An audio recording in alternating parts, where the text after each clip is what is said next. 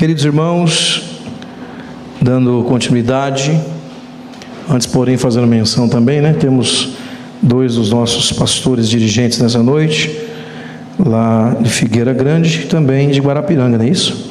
Deus abençoe os nossos irmãos, pastor João Lúcio, pastor André. Irmão Sebastião está lá, né? Deus abençoe, lá no Cagohara, presbítero, Deus abençoe o senhor, viu? A sua vida. Meus amados irmãos, nós ainda estamos debruçados sobre um tema principal e eu tenho orado a Deus. E eu me lembro que já na outra oportunidade que falamos, eu já queria ter entrado no assunto, mas aí eu tinha que terminar uma parte ainda falando um pouco sobre a oração, não é? E observando esse texto que nós lemos aqui, porque eu anunciei aos irmãos naquela feita dizendo que existe uma estratégia para também nós confidenciarmos as nossas coisas com pessoas.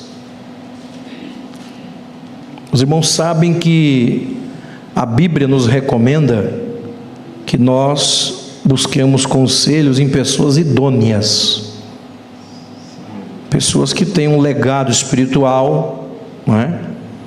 que tem um bom conselho. E o texto que nós lemos aqui de Provérbios capítulo 11 fala do uso da boca, da fala.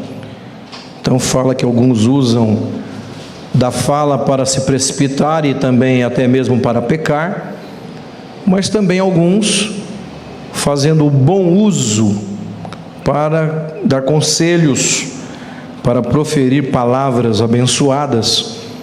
Por exemplo, no capítulo que antecede o capítulo que lemos, no 10, por exemplo, diz lá: os lábios do justo apacentam muitos, mas os tolos, por falta de entendimento, morrem. Então a Bíblia enaltecendo a questão da fala. E é importante que nós tenhamos esta consciência, porque a Bíblia fala que da mesma boca que procede a bênção, também procede a maldição. E nós sabemos que Tiago fala, falando sobre a língua, um instrumento pelo qual nós produzimos o som, a fala, diz que ela é perigosa, não é como uma fagulha de fogo, pode causar um grande prejuízo.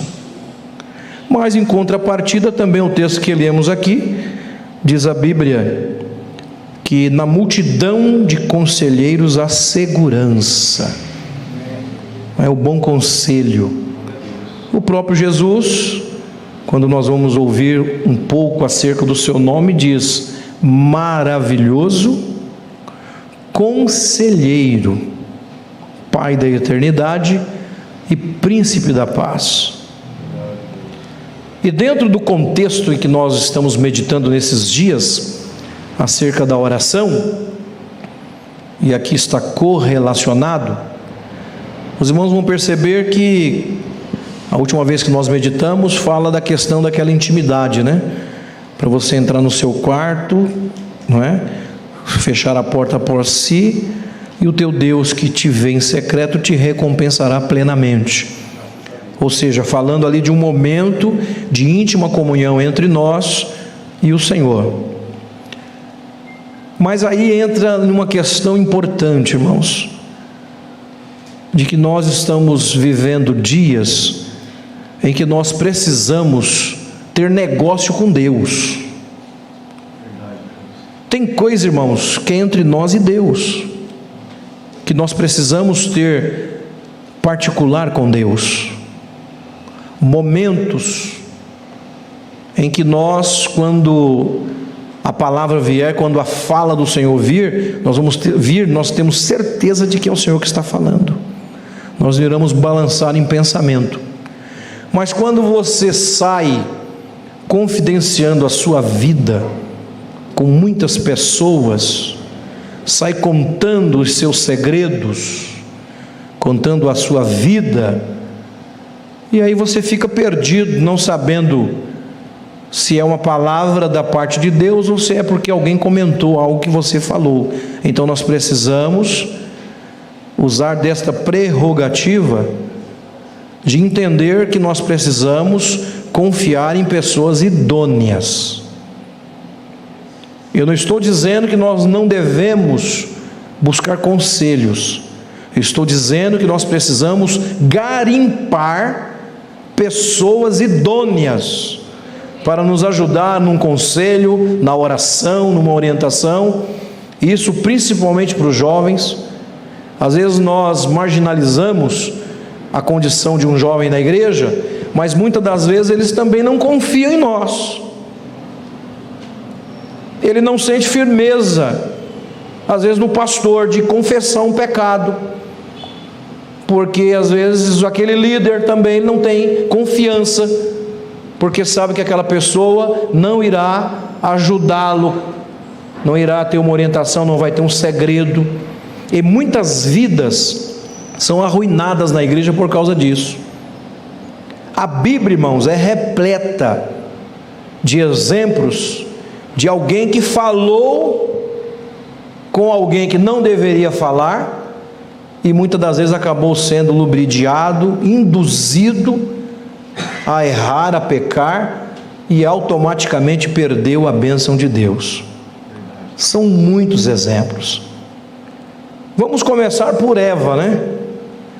Veja que quando Deus fala acerca do, de que ele não queria que fosse feito no Éden, pelo contexto a gente entende que Deus falou com Adão.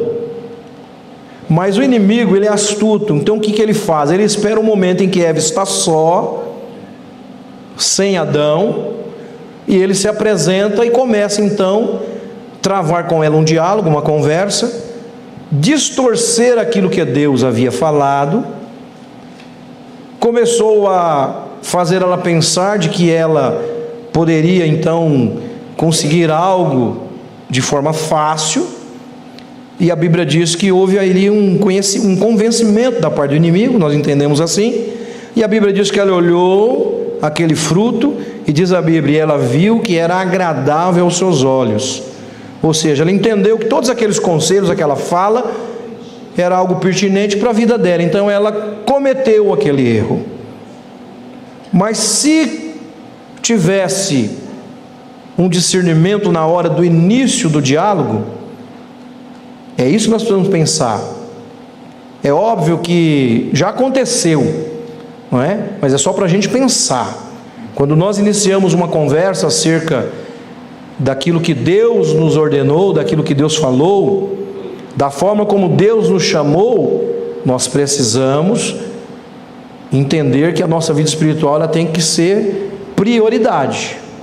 Nós não podemos abrir mão em deixar, né, em perder a bênção de Deus, deixar de seguir aquilo que Deus manda é vivendo ali um momento de oportunismo, é?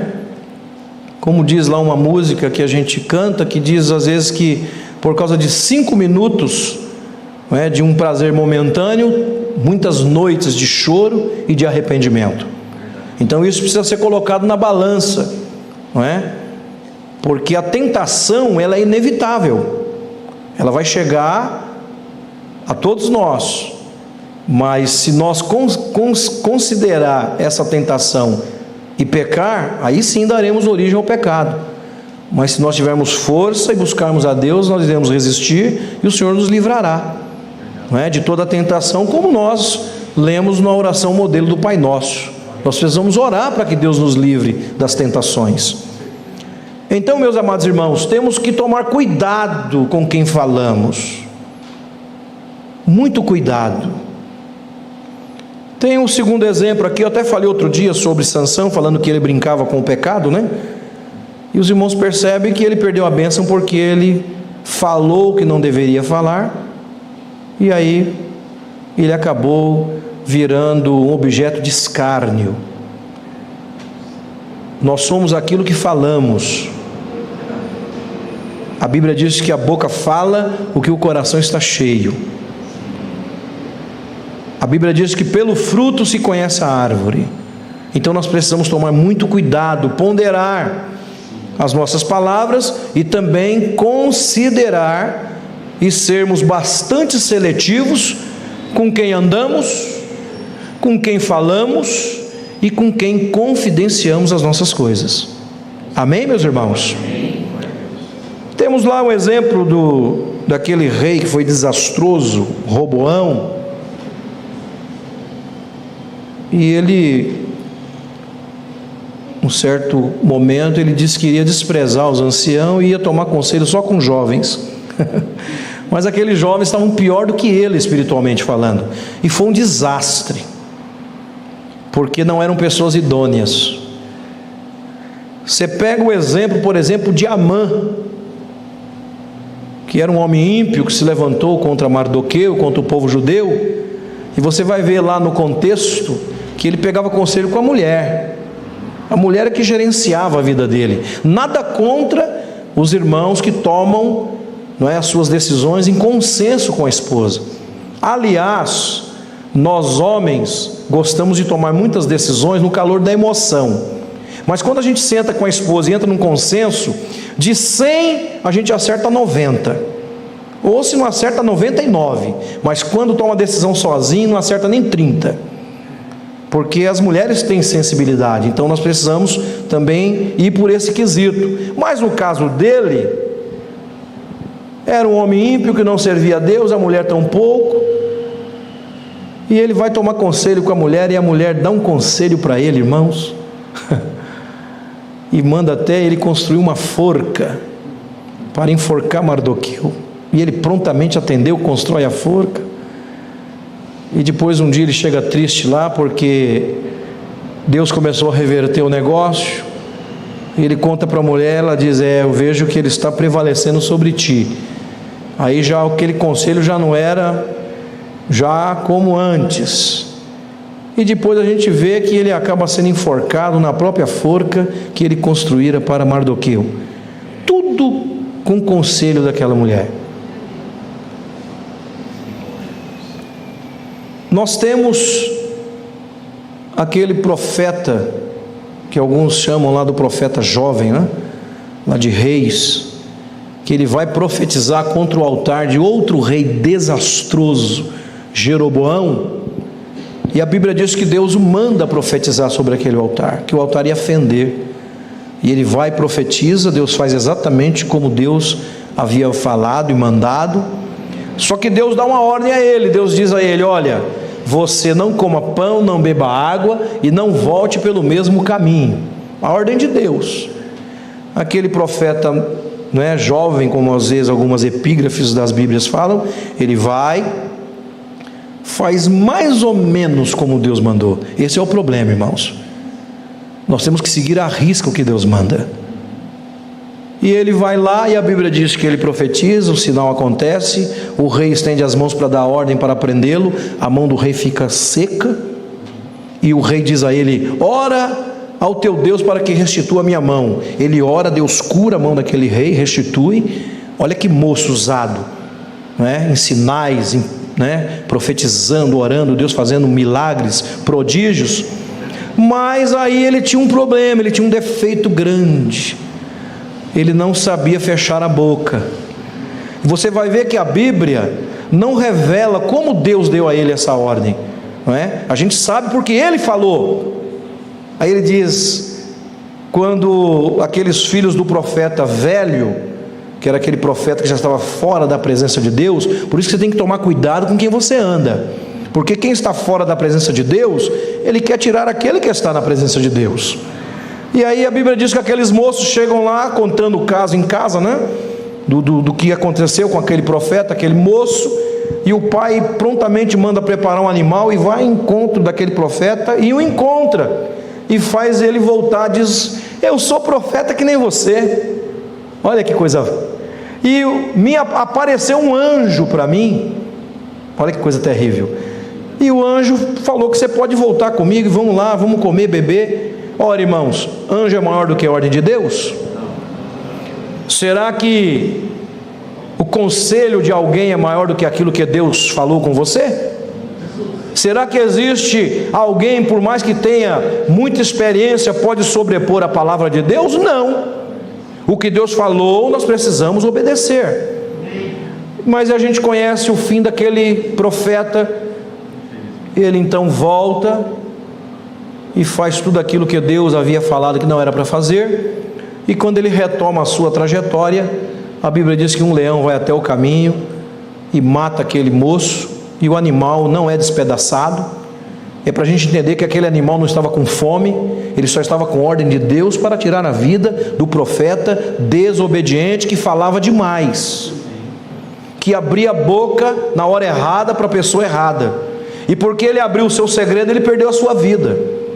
E acabou o seu ministério. Então veja, irmãos, o quanto é sério nós entendermos que tem momento que é para a gente ficar quieto, momento que é para a gente aguentar sozinho ali. Às vezes as pessoas reclamam: ninguém me visita, ninguém me liga, não chega nenhum WhatsApp, mas Deus não te desamparou. Deus está com você, Deus está te forjando nesse momento. Às vezes nós nos, nos sentimos sós, Senhor, o Senhor me abandonou. Não, irmão, Deus não te, não te abandonou. Deus está te forjando. Deus está te fortalecendo. Deus está te assistindo. É, a gente precisa pegar robustez espiritual, precisamos pegar maturidade espiritual. E geralmente, irmãos, Deus permite que nós passamos por um deserto para que a gente cresça espiritualmente para que a gente não dependa de, de, um. É óbvio que é bom receber uma ligação de alguém, não é? Mas que nós não vivamos dependendo do homem, de alguém, que nós possamos depender de Deus, da Sua presença, do Seu Espírito. Glória a Deus.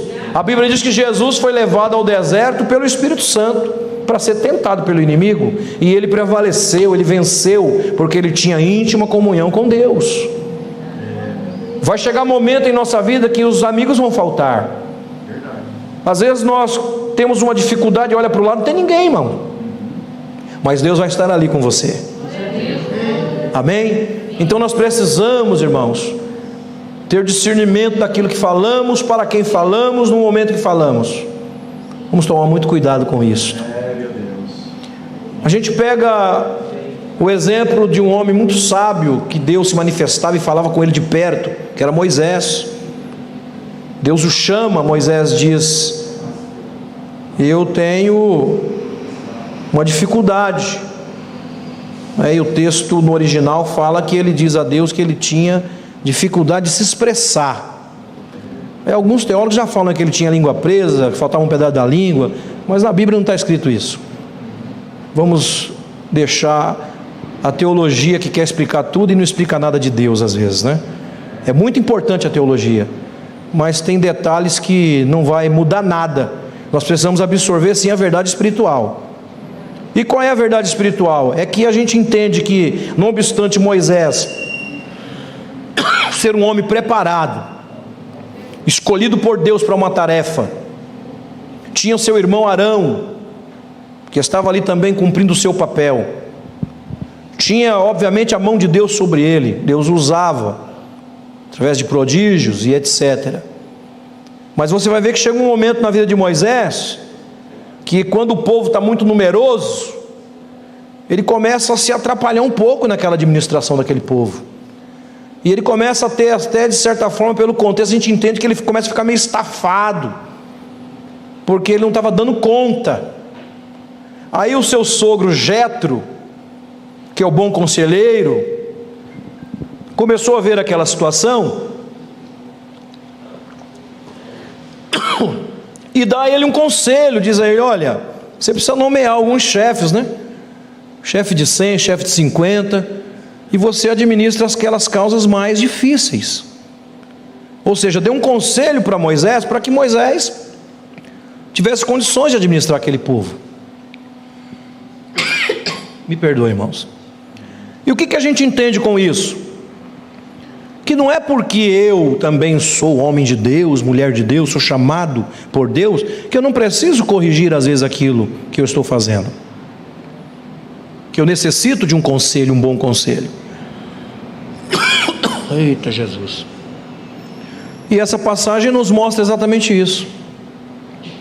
Que Moisés, não obstante a todo o preparo que tinha, ele precisou também de um bom conselho. E graças a Deus que foi um bom conselho.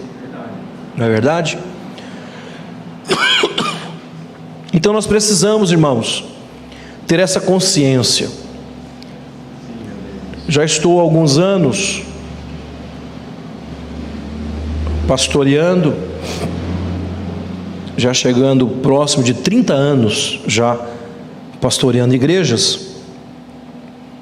E eu já vi famílias serem arrebentadas, porque alguém falou para alguém algo que não deveria ser falado.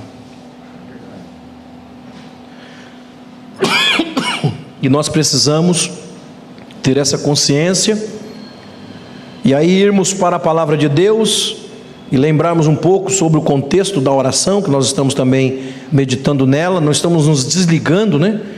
E é sempre um assunto, eu gosto de amarrar sempre um assunto no outro, e lembrar que quando você adentra no momento da oração, que você está lá com o teu Deus que te vem em secreto, ali é a hora de você falar tudo para Ele,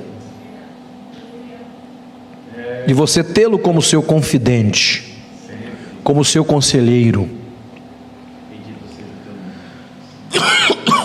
Porque Jesus, irmãos, ele sabe o preço que ele pagou por mim e por você. Amém? A Bíblia fala que não foi prata nem ouro, né? Com coisas corruptíveis, não, foi sangue. Então ele sabe o investimento que ele fez em mim e você. E ele não quer nos perder. Então quando a gente recorre ao Senhor para pedir uma palavra, uma direção, Ele vai nos direcionar. Ele vai dizer: Você vai ter que enfrentar sozinho esta. Entra na minha presença que eu vou te dar vitória.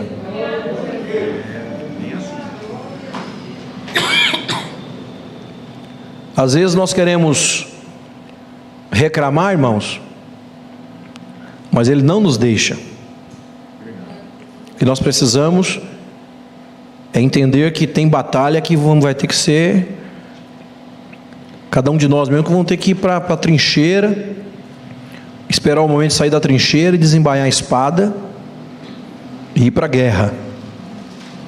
E Deus é conosco e nos dará a vitória. Mas tome cuidado. Tome cuidado onde você toma conselho. Eu me recordando aqui, jovem na igreja, e um dia eu era líder de jovens e veio um, uma moça e um rapaz que namoravam, e ela veio reclamar para mim, disse, irmão Wilson, eu não sei o que acontece com, com fulano, a gente namora e ele. Nós somos mais irmãos do que namorados. E ele tem um receio muito assim de chegar perto de mim, de me tocar e tal. E a moça estava reclamando. Eu disse para ela assim: Filha, você é uma santa. E eu perguntei a ele: Quais são as suas intenções com essa moça? Ele disse: Irmão Wilson, eu quero ela para ser a minha esposa. Eu disse: Minha filha, glorifica o Senhor, porque Ele vai ter você pela vida inteira, então Ele não vai se precipitar. Então é melhor vocês buscarem a Deus, orarem, projetarem uma união na presença do Senhor, honrando a Deus, para que o Senhor possa abençoá-los. E ela disse: Então tá bom, irmão. Ele ouviu aquele conselho, só que passou aqui alguns dias, ela foi tomar conselho com uma outra pessoa. E era uma irmã, e a irmã veio me chamar a atenção, disse para mim: "O irmão falou lá, não lembro se era uma sobrinha dessa irmã, porque tem gente na igreja, irmão, que acha que é dono da vida das pessoas, né? Eles pensam que eles morreram na cruz pelas pessoas. E ela disse: O irmão deu aquele conselho lá, irmão, mas olha, não é assim não. Eu já falei para ela que ela precisa saber como que o rapaz é e tal, porque de repente vai casar e não é aquilo que ela quer. Eu disse: O que, irmã? Como é que é o negócio? Aí disse: É, é irmão, porque o negócio está. Eu falei: Não, irmã. Quem está na oração e está buscando a Deus não erra. Quem está na presença de Deus não erra. O jovem na igreja que está orando a Deus para casar é a mesma coisa que ele tiver na selva com uma bala só na espingarda. E está lá o leão. É ele o leão. Se ele errar o tiro, acabou. É mais ou menos assim que tem que ser. É você entender que tem que ser algo preciso, algo direcionado, algo importante. E nós estamos vivendo um tempo que as pessoas não estão mais falando nisso, sobre isso nas igrejas. E tem os, os, os conselheiros, não é? Me permitam dizer aqui, dizendo para os nossos jovens que eles podem fazer mais ou menos como quando você vai numa concessionária comprar um carro, e lá no. Só que o carro você faz o test drive, né? Você pega o carro, vai lá no câmbio, vê se é aquele câmbio que você quer, se a buzina é aquela, se o, se o estofamento é aquele, se a cilindrada é aquela, e você anda no carro para saber se você vai comprar ou não. Mas aqui na igreja é diferente, irmão. Aqui não tem esse negócio de experimentar primeiro, não. Não tem esse negócio de test drive aqui, não. Aqui é na oração, é na direção de Deus, do seu espírito. Porque senão nós não vamos ter casamento na igreja mais. Não é verdade, meus irmãos? Então nós precisamos primar pela orientação espiritual e aconselhar os nossos jovens. Deus ainda honra quem é santo. Deus ainda honra quem guarda o seu corpo da corrupção. Porque senão a gente vai perder tempo na igreja de ficar constituindo pessoas que amanhã, como é que eles vão assumir isso aqui? Daqui a pouco a gente está dobrando aí o cabo da boa esperança e aí quem que vai assumir o negócio aqui, pastor Almiro? Se nós não falarmos a eles que Deus ainda quer ter particular com jovens, e não somente com jovens também, conosco também. Nós não podemos nos acomodar, irmãos. Porque senão o que acontece? O inimigo vai, vai ganhando terreno na nossa vida. Aí daqui a pouco, tudo pode, nada tem problema, não é isso? Aí a igreja não se alegra mais no Espírito, Jesus não batiza mais no Espírito Santo, os dons espirituais saem do meio da igreja, e alguém fica assim: sabe por que, que Jesus não está salvando? Ah, é porque a pregação não está boa, é porque o louvor não está legal, não é isso, não, irmãos. É porque nós precisamos estar com a nossa vida no altar, na presença de Deus, porque quando nós fazemos a nossa parte, Deus faz a dele. Amém, meus irmãos? Deus faz a dele, eu não tenho dúvida disto. Agora nós precisamos tomar bons conselhos. Você pode ver que às vezes chega aquelas pessoas lá fazendo aquela visita, né? Que eu não sei se chamam de visita ou se se chamam de enviados do outro. E chegam lá, irmão, o senhor está sabendo? O senhor está sabendo disso? Você quer ver quando chegar esses tais lá, você chama ele para tirar meia hora de joelho. Vamos tirar aqui meia hora de oração de joelho, irmão, primeiro. Depois a gente conversa. Ele vai dizer: Lembrei que tem um compromisso. Preciso ir na feira, preciso pagar uma conta na lotérica. Aí ele vai cair fora. Porque quem é carnal, irmão, não consegue andar com quem é espiritual. Amém? Aquele que é carnal, ele não consegue andar com pessoas espirituais. Deus, que você começa a ver que alguém, cadê fulano? Sumiu. Cadê fulana? Sumiu. Mas por que sumiu? Porque o ambiente espiritual incomoda. A pessoa não consegue viver no ambiente espiritual. Ele precisa fazer duas coisas: ou ele se converte, ou ele vai embora. Ele não consegue permanecer, porque há aquela inquietação, não é? aquela inquietação, porque aquele ambiente não é favorável, não está alinhado ao proceder da vida daquela pessoa.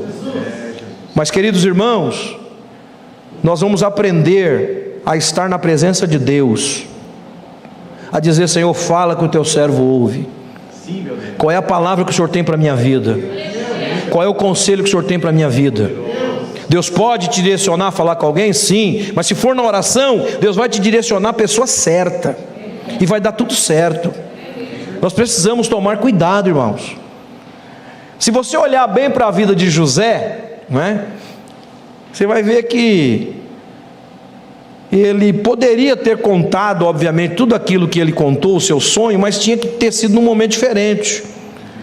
E ele, muito inocente na área dos sonhos, e ele vai na mesa, né? Ele fala para os irmãos, a priori do primeiro sonho, depois do segundo, e aquilo gerou um, uma inveja da parte dos irmãos, e os irmãos viram quanto José sofreu, se não fosse a mão de Deus, não é?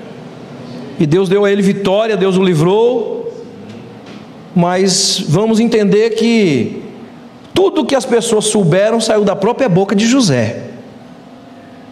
Já pararam para pensar nisso?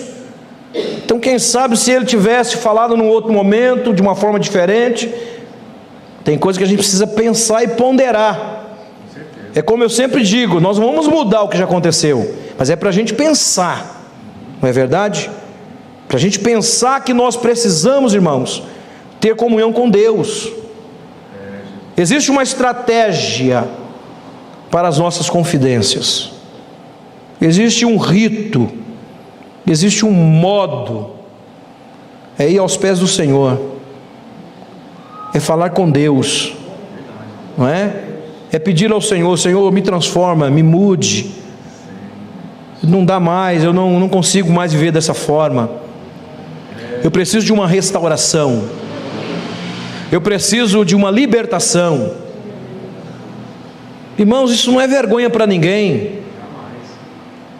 Eu teve uma virada de ano que eu me lembro que eu fiz um pedido. E eu disse para a igreja: Nós vamos agora no culto, aquele culto tradicional, né?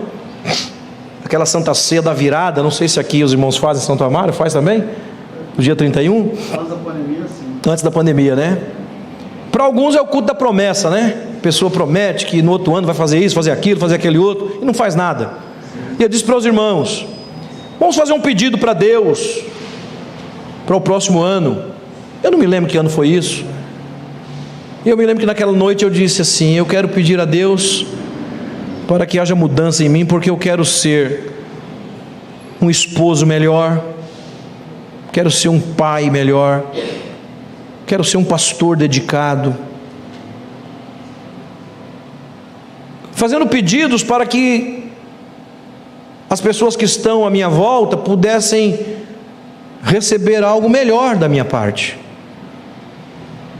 Porque nós às vezes falamos coisas que não devemos. Os irmãos acham que pastor é super-herói. Então nós carecemos o que? Não é da direção de Deus?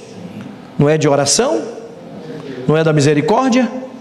Porque senão nós começamos a falar brutamente e nós estamos aqui lidando com a noiva do cordeiro, porque pastor não tem igreja, amém?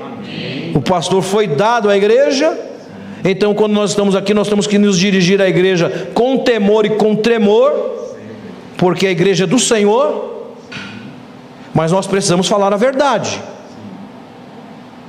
Nós estamos vivendo os últimos dias da igreja na terra, e nunca em outro tempo houve necessidade de nós vigiarmos.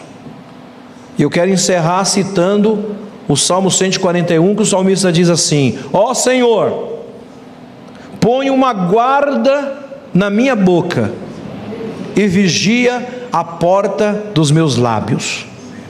Amém, meus irmãos? Que Deus em Cristo Jesus nos abençoe.